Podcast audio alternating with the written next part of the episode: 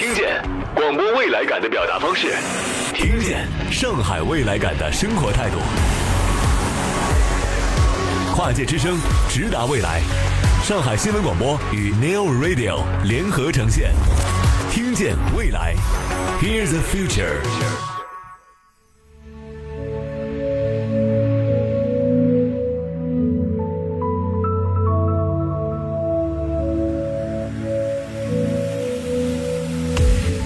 听见广播未来感的表达方式，听见上海未来感的生活方式。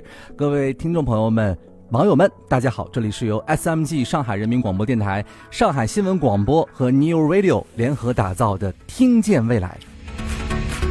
我是主持人宇浩，很开心和大家在这里见面。一定非常的好奇啊，这是一个怎么样全新的节目哈？会有什么精彩和你相遇？对我们而说呢，这也是一次全新的。跨界尝试，如果您身在上海或者是长三角地区的话，也可以选择 FM 九十三点四上海新闻广播来收听我们的节目。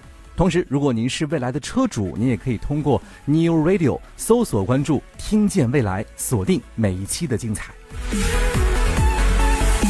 我们将会结合 SMG 和 New 的广播节目内容生态优势，聚力打造一档周播期刊类的直播节目。同时呢。也结合我们的节目直播，不定期的策划组织相关的活动，邀请广大的车主、市民朋友共创我们的节目，带动更多的上海市民乃至全国的网友共同来分享充满未来感的生活态度。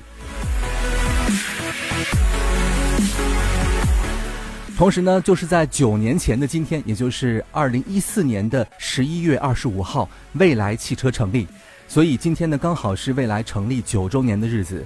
一路风雨兼程的蔚来，现在全球已经有超过四十二万的车主，全球累计建成换电站超过两千一百座，累计安装的充电桩超过两万根，为超过一百一十个品牌提供服务。选择蔚来的车主都是社会的中坚力量，他们做公益。也有着自己对生活的见解和追求，也希望能够和我们上海广播一样，一起来传播向上的力量。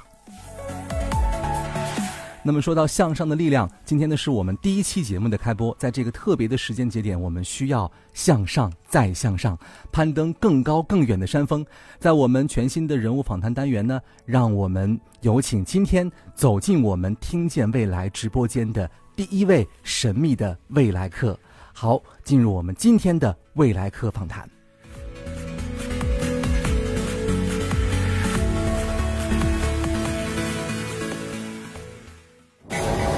生活，向上态度，很高兴认识你。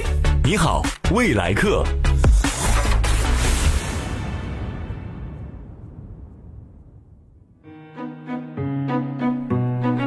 好，欢迎各位来到我们的这个访谈单元，叫做“你好，未来客”。啊，来自未来的一位神秘的客人，让我们有请夏婷，欢迎夏婷。大家好，我是夏婷，在未来的社群中，我叫雪山姐姐，是 yes 六的车主。好，欢迎雪山姐姐做客我们的节目哈。各位听我们节目的朋友可能会好奇说，哦，在未来的社群当中，那是因为在我们的未来有一个 App 当中呢，有很多的未来车主都用一个网名来标注自己的这个身份哈。为什么会选择用雪山姐姐这个名字作为自己的网名呢？啊，我觉得在这么多几十万车友当中，一定要有个名字让大家记住你。嗯，我想我做什么会大家记住呢？首先，我的业余爱好是登雪山，所以真的是登雪山，真的是我在去年四月三十号的时候登顶了珠穆朗玛峰。哇，对，所以我想一定要拿一个跟自己兴趣爱好一个标志性的名字。你这个一努力就是世界最高峰，所以我们今天说向上的力量，我们真的是攀登到顶了哈。啊，当然今天开场还是先给我们做个自我介绍好不好？嗯，刚才说了我的本名叫夏婷，嗯，在未来社群里叫雪山姐姐，是未来 ES 六的车主。我的本职工作呢是一名人力资源从业者。哦，就是我们说的 HR，对啊，哎，所以你的生活和工作其实有点点反差，因为可能平常比较多的是接触到，呃，人资的培训呐，啊，人力资源的管理呀，嗯，但是怎么会喜欢上登雪山这件事儿呢？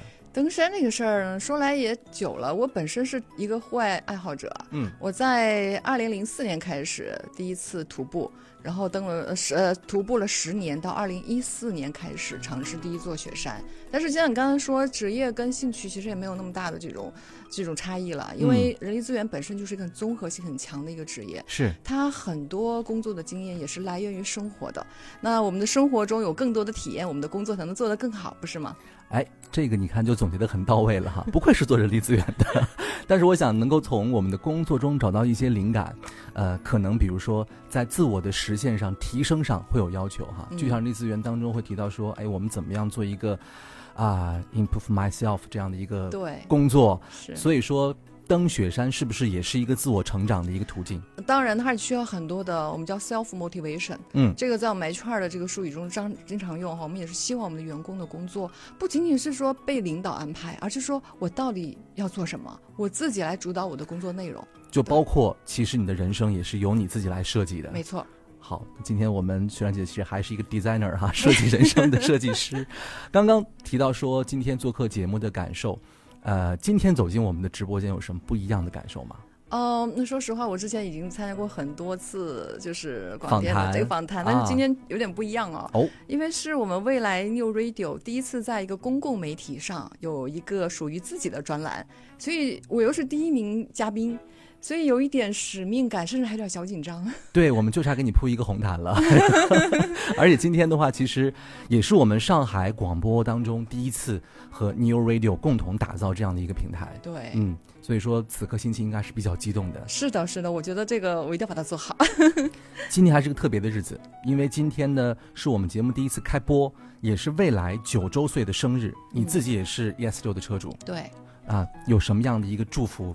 要跟我们分享。对，你看我是第一名嘉宾，然后今天能够做客我们上海广电跟这个 New Radio 联合的一个一个节目，嗯，然后又恰逢我们未来九周岁的生日，所以我真的是要借这个机会，嗯，就说祝我们未来长长久久，因为九在中国人的这个眼中是一个非常吉祥的数字，对，那所以我们希望未来跟未来一样长久。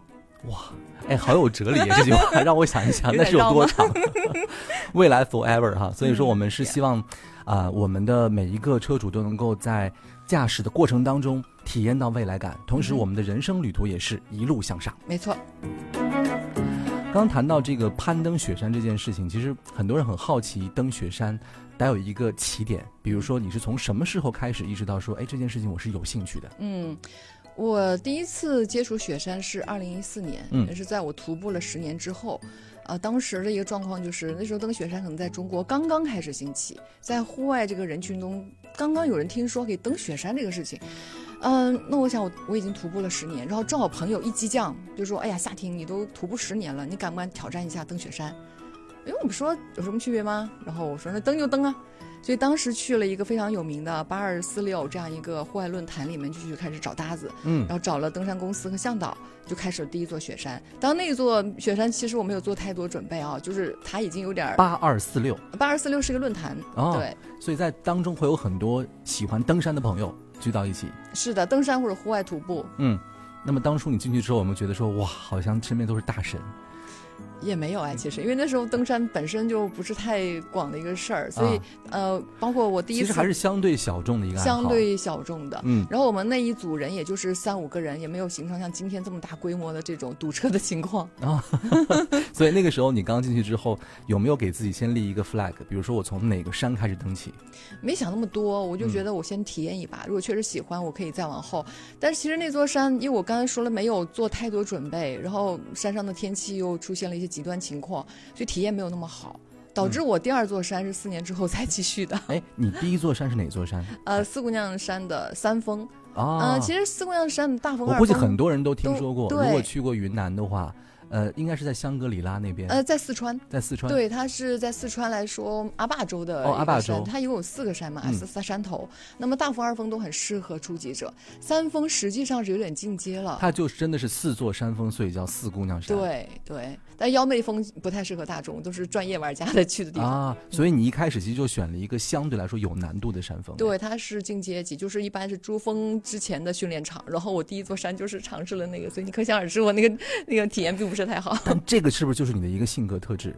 我发现你还是一个比较初生牛犊不怕虎，敢挑战一些有难度事情的人。有一点嘛，可能因为我是白羊座。啊，怪不得啊！所以你就是，而且还是山羊是吧？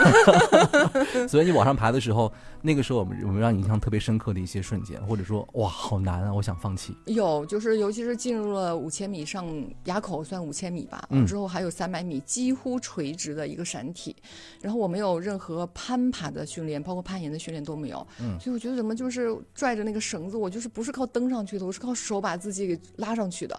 所以到了顶峰是五。千三五三五五，我记得这样一个高度，我的双手在痉挛，在颤抖。所以我说，登山不是靠腿，是靠手的吗？所以 这个事情就给我留下非常，我就觉得那我以后不要登山了，我还是靠腿吧。所以四年之后，我才开始的第二座山峰。哇，就当中其实花了这么长时间来。抚平自己是是的，就觉得好像没有找到乐趣。当然，第二座山峰我们登的是也是在四川的板脊峰，嗯，那时候就真正看到了整个白雪的那个山体，嗯，然后非常美，在山尖上天气又非常好，因为第一座山其实天气不太好，周围什么都看不到。哦，第二座山就发现啊，原来周围的山是一览众山小，是这种感觉。所以说乐趣之一是风景真的很不错。对，可能我觉得每一个登山者可能一开始喜欢上登山是先从风景开始的，因为你常规路线或者徒步。低海拔地区是看不到那样的景色的。嗯，所以我问你一个问题哈，如果说我们要开始尝试登山的话，从你的视角看，登山总共分几步？哎呀，我可以简而化之，就一个字儿嘛？登就完了。这是四个字儿，登就完了。那这是一个段子嘛？哈，就把大象放冰箱要分几步哈。但是真的要做这个事儿的话，我觉得是不是会跟马拉松跑步一样，得有一个计划，然后统筹装备啊这些的。嗯，其实有，但马拉松有不太一样是什么呢？就马拉松它其实没有太多所专专业的这种呃训练，或者说。呃，这样一个团体去带着你一步步走，但是因为登山以中国现在的体制来说，是必须要登山公司来承接这个项目的，所以你个人是不能去呃进行报备的。那这样的话，登山公司现在随着这个我们中国呃高雪呃好高海拔登山的这个一个推广和普及。呃，也都变得越来越成熟跟完善。比如说，你正常去找一个比较靠谱、比较有资质的登山公司，从报名那一天他就告诉你了，要准备什么样的装备。好，所以今天就是我们雪山姐姐的提醒，就是说，如果你要做登山这个事儿的话，找一个靠谱正规的登山公司。对，这是第一步。嗯，第一步。嗯，第二步就是登山公司告诉你要准备什么样的装备，你一定要去准备，千万不能说，哎呀，那我能不能图便宜？嗯，我就找一个平时穿的运动鞋就上了。你要直接点一点网购了。可以网购，但是一定要专业的这种，比如徒步鞋，防水的、高帮的。呃，它无论是保暖性还是防水性都是可以这个比较靠谱的，包含冲锋衣等等这些，你就听着登山公司给你安排，你去做就好了。但一般来说，入门级的山峰，也就是五千多海拔的山峰，嗯，不需要太做就专项的这种体能训练，你只要正常健康的人都是可以去直接尝试的。哦，其实这个门槛还挺低的。对呀，没有大家想象的说这个事情不能试、不可企及，所以我就说登就完了嘛。挺好，所以说我估计今天听了节目的这么多听众朋友们，肯定会想一想，哎，是不是我的第一座山峰可以从这档节目的这个思考开始？对呀，其实我在今年五一的时候，就带着我们十多名未来的车友，已经完成了他们人生第一座雪山。我们登了四川的奥泰纳，也是五千出头的一座山峰，大家都登顶了，而且状态都很好，就觉得啊，我真的实现了一个我都认为可能实现不了的梦想。太酷了！对，十几个车友。对，哇，那你们是一起呃前往，然后要做集体训练吗？呃，没有做太多集体训练，因为我我说了，这个山五千米的山，就是你只要它它有积雪在上面吗？有积雪，是有雪的，所以大家那个装备啊，高山靴啊，什么冲锋衣都还是准备齐全的。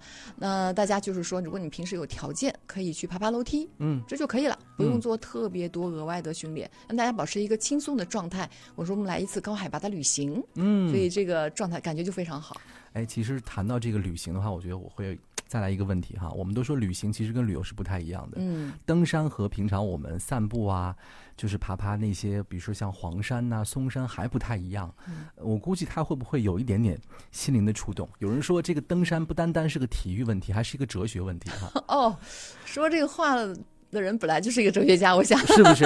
哎，有没有让你特别印象深刻的一些瞬间，或者特别难忘的一些片段？哎呦，太多了，这个。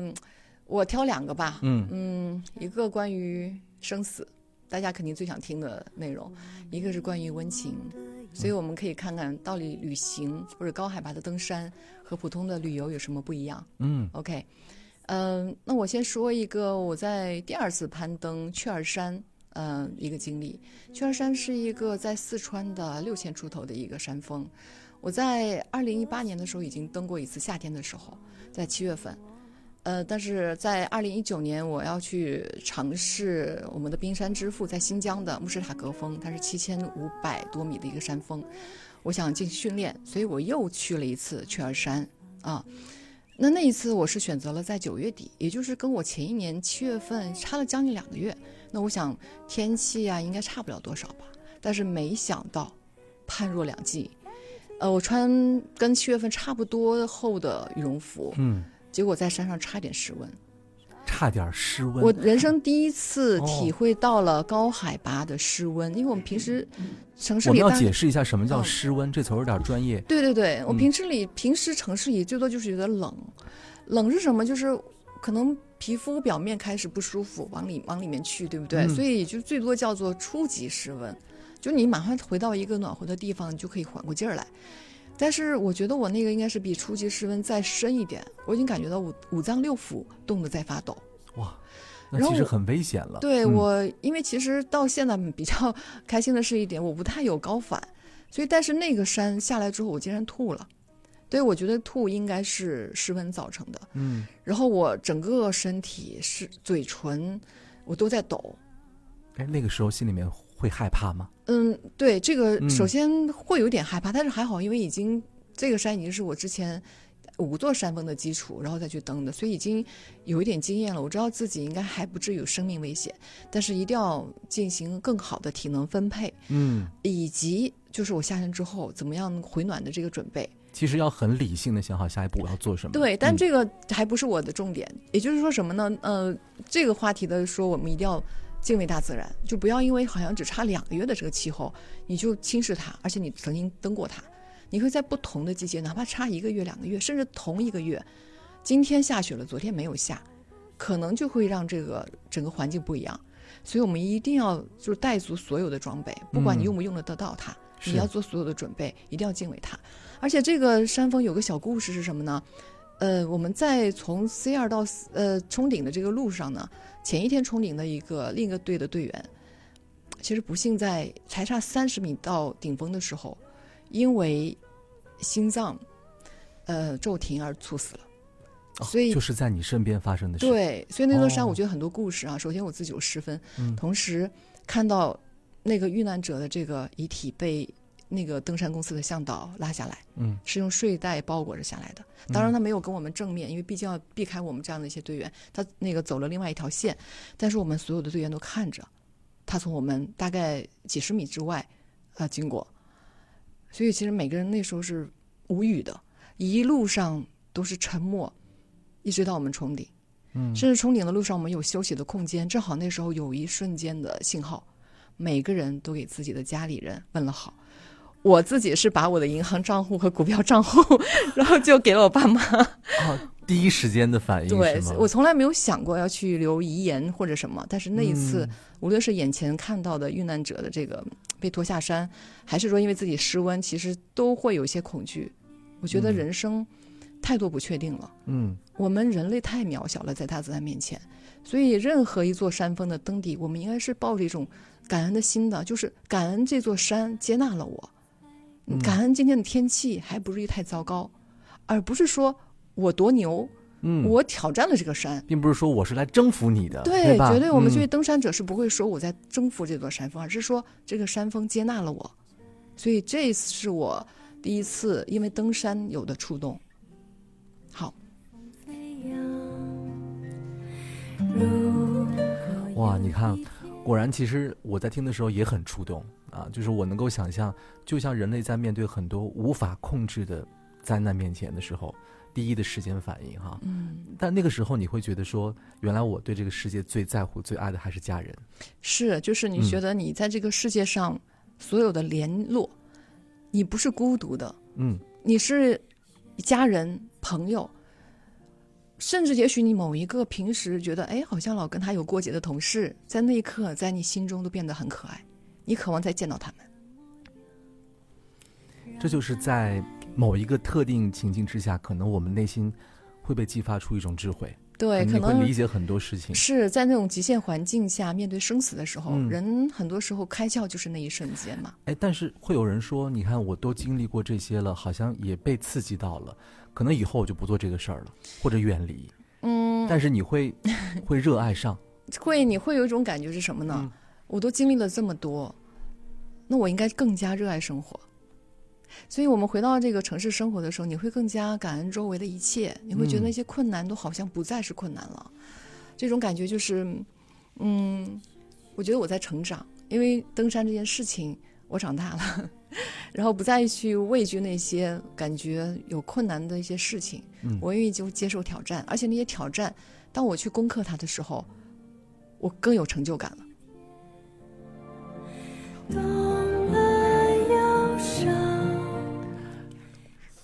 所以我在想，可能在大家听这段故事的时候，会思考，就是，呃，我们如果在面对这个情境的时候，我们会选择什么样的一个心态去应对？嗯，没错。然后在这个当中让自己成长。刚刚说有两个故事，刚刚是第一个哈，嗯，第二个呢？第二个我们轻松一点嘛，说点温情的故事好了，对吧？嗯，那就讲我最近的，就是去年登珠峰的一个故事好了。嗯。我们在走过七零二八到七七九零这个区间的这个海拔区间的一段大风口，因为这是非常出名的一个风力平均在八九级以上，甚至超过十级的一个风口。不管天气如何，那一段都是风很大，因为它左右两边没有山峰，嗯，山风是可以直接穿过这个山脊，所以在上面行走的话，其实非常艰难，而且非常冷。而当天我们是十一个队员在攀登这一段路。呃，我跟另外一个老大哥两个人是没有用氧气的，其他队员都都用了氧气。你怎么这么厉害？哎，我觉得我的价值观跟别人稍有点不一样。别人是以登顶为目的啊，我是我就想体验极限我就想看看自己到底不用氧气能登多高。对，但是中国这次我们可能呃体育总局有规定啊，就是八千米以上是不可以不带氧气的。但这个很危险。嗯，因为那会儿想了，这个山之前我登了很多座山，所以可能已经有底儿了，心里是有数的。那我们还是要叮打个底儿，我们要说仅供参考，这个是个人案例哈。对，大家还是要安全第一。呃，所以大家不用担心，因为向导会根据你的情况给你一些指导的啊。那我是没有用氧气，所以走这段路会更冷，因为同样的海拔，同样的温度，用氧气跟不用氧气，你的体感温度是不一样的。是对，会比别人更冷。所以走过这一段之后，我的手脚我发现已经，虽然我在手套里不停的动手指，嗯以防这个冻伤，但是差不多到七七九零这个海拔的时候，我还是手指没有知觉了。所以我的向导当时真的毫不犹豫的就拉开他的连体羽绒服的压那个拉链，把我的手套取掉，然后用我的手直接贴在他那个贴身的那个内衣上面。哦，所以瞬间我那个手真的很快就暖和下来了。我就觉得这一瞬间我很感动。但有趣的是。晚上我们从帐篷就是睡觉嘛，然后中间我那个呃向导就起夜出去了，我想可能正常的去接手，结果第二天他其实告诉我是因为前一天因为拉开拉链，然后受凉了，然后晚上实际上是是肠胃有些不太舒服，因为你着凉了。对，我就当时可能就哎呦不好意思感动，但是这个事情你看过去了一年半，我就在回味的时候，我其实其实我的情绪会比那时候更加激动一些。嗯，我突然回首，我想这个人在这次登山之前跟我是。陌生人哎，陌生人，你们不认识？之前不认识，因为其实每次分配向导都是，嗯，在训练结束之后登顶之前，根据你个人体能、性格给你分配向导的。所以那一刻是来自于陌生人的见义勇为。对他可能是出于职业的这个责任，但是他其实不是必要的，因为我的手并没有冻伤啊。我回到帐篷缓一会儿是可以的啊。他用这种方法让我更快的就温暖过来。我跟你说，我还有一档节目叫为好人点赞。哦，那真的，你是不是要送他一个点赞？我不光点赞，我要拥抱他。他在上海吗？呃，不是，他在西藏，他是当地的那个，我们说就是登山向导。嗯，呃，那这样，如果说他在听节目，或者是说还有很多在登山过程当中。可能面对陌生人也伸出援手的朋友，你有什么话对他们讲？呃，真的是因世界因为你们而变得如此温暖。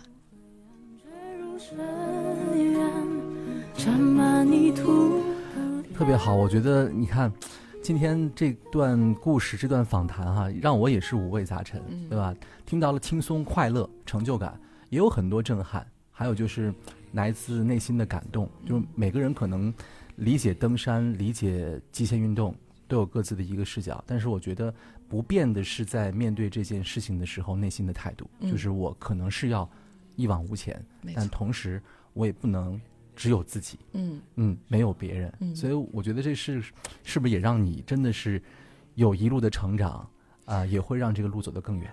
是的，就是尤其我回到我们的呃非常舒适的城市生活之后，我更加珍惜当下的幸福生活，嗯，以及周边所有遇到的人，嗯嗯，以前觉得有些事情或者有些人可能不太好打交道，我现在都觉得，我觉得每个人都很可爱。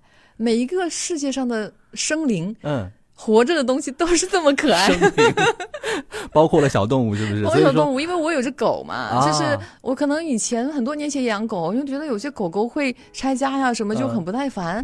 现在我这只狗边牧，你知道它是比别的狗更容易拆家，我反而其实更有耐心了。所以你看，发现了吗？登山把你治愈了，是因为自己被治愈了，所以更愿意用自己的能力去温暖别人。特别好，今天呢。你做客我们的节目，第一场开场，我觉得给了我们一个特别难以逾越的高峰。这个内容的这个含金量哈，这个缺氧量 都是比较高的。但是，我想今天有一个问题要问问你，因为我们说你好未来课，你怎么理解是我们面向未来的人生态度？嗯，我其实这个事情，我想先回首一下我二三十岁的时候，那时候比较年轻，哎，好像暴露年龄。那时候也从来没有想过我会在超过四十岁以后啊去登珠峰。嗯，所以我在想，如果我那时候就知道有一天我要登珠峰的话，我当时对未来的会不会有更多的期盼？因为我记得我那时候的人生对未来是有些焦虑的，我不确定自己会走到哪里。我相信现在很多年轻人也是有同样对未来的迷茫。对。那我在想，假设你把自己想成雪山姐姐，未来也许不是登珠峰，但是会实现一个非常了不起的这种人生愿望。嗯。那你会不会对未来充满期待呢？OK，所以我在想，那我怎么样能够去更好的状态迎接未来那那那一刻的到来呢？那我现在是不是应该保持一个健康的身体、健康的心态？嗯，甚至在生活中积极去发展自己的爱好。你也不知道哪一天自己的爱好就变成了可以成就你人生的一个很伟大的事情。就是保持好奇心，没错，怀着期待，没错，对不对？对。可能在听节目的很多人，今天也会成为雪山弟弟、雪山妹妹，或者是雪山哥哥。我们也特别期待，在未来的人生旅途上，他们也开始攀登属于他们的雪山。嗯，在他们的人生当中，收获充满未来感的美好生活。没错，感谢你做客我们的节目，也希望你一切顺利。有机会的话，也带带我爬爬山，可以从蛇山爬起。你放心，我一定陪你左右。